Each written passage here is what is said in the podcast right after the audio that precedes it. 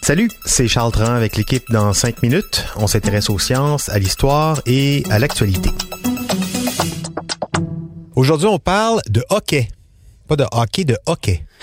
Parmi tous les sons étranges que notre corps réussit à produire volontairement ou non, le hockey remporte sans contredit la palme du plus curieux.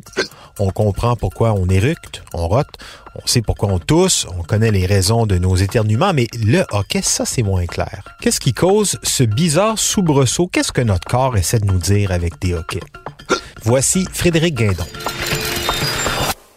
Êtes-vous sujet au hockey? Si vous êtes un être humain, y compris un fœtus, il y a de fortes chances que vous ayez été pris un jour ou l'autre par cette succession de spasmes sonores inconfortables et handicapants. Vous l'avez sans doute vécu étant enfant et cela vous faisait peut-être peur parce que vous vous imaginiez rester coincé de la sorte pendant le restant de votre vie.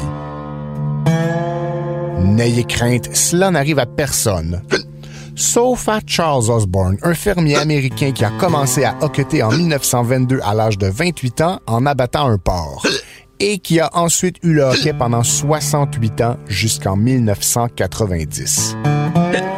Pendant son long purgatoire, on estime que notre fermier aurait hoqueté 420 millions de fois.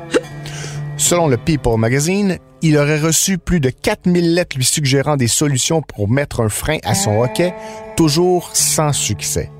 Son hockey s'est finalement arrêté en 1990, aussi mystérieusement qu'il était arrivé. Osborne n'a survécu qu'un an à son mauvais compagnon. Il est mort en mai 1991 à la suite d'un ulcère. Ceci était toutefois un exemple extrême. Il y a bien peu de chances que vous soyez l'heureux élu qui battra ce triste record homologué dans le livre Guinness. Mais concrètement, c'est quoi le hockey?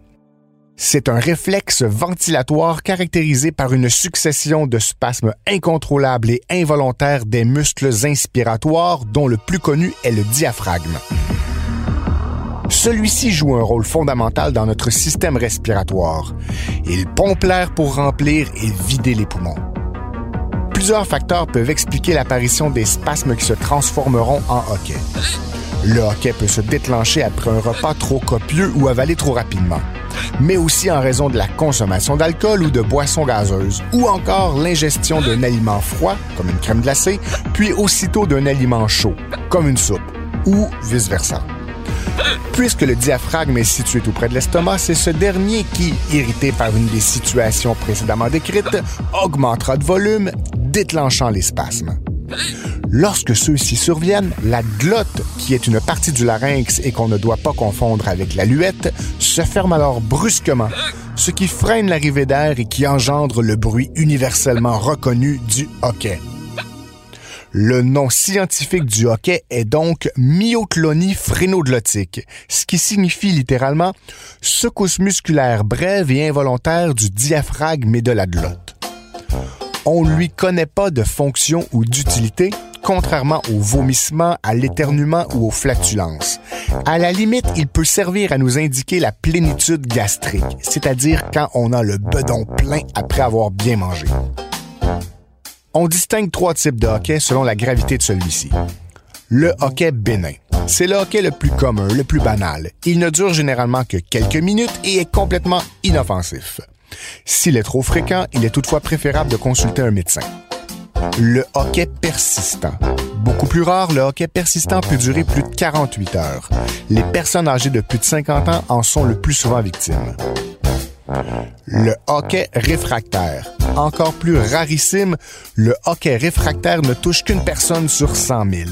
Il peut durer plus d'un mois, parfois même des années, comme c'était le cas pour notre bon Charles Osborne. Comme le hockey persistant, il est considéré comme une maladie. 90% des cas de hockey persistant et réfractaire cachent en réalité des maladies plus graves.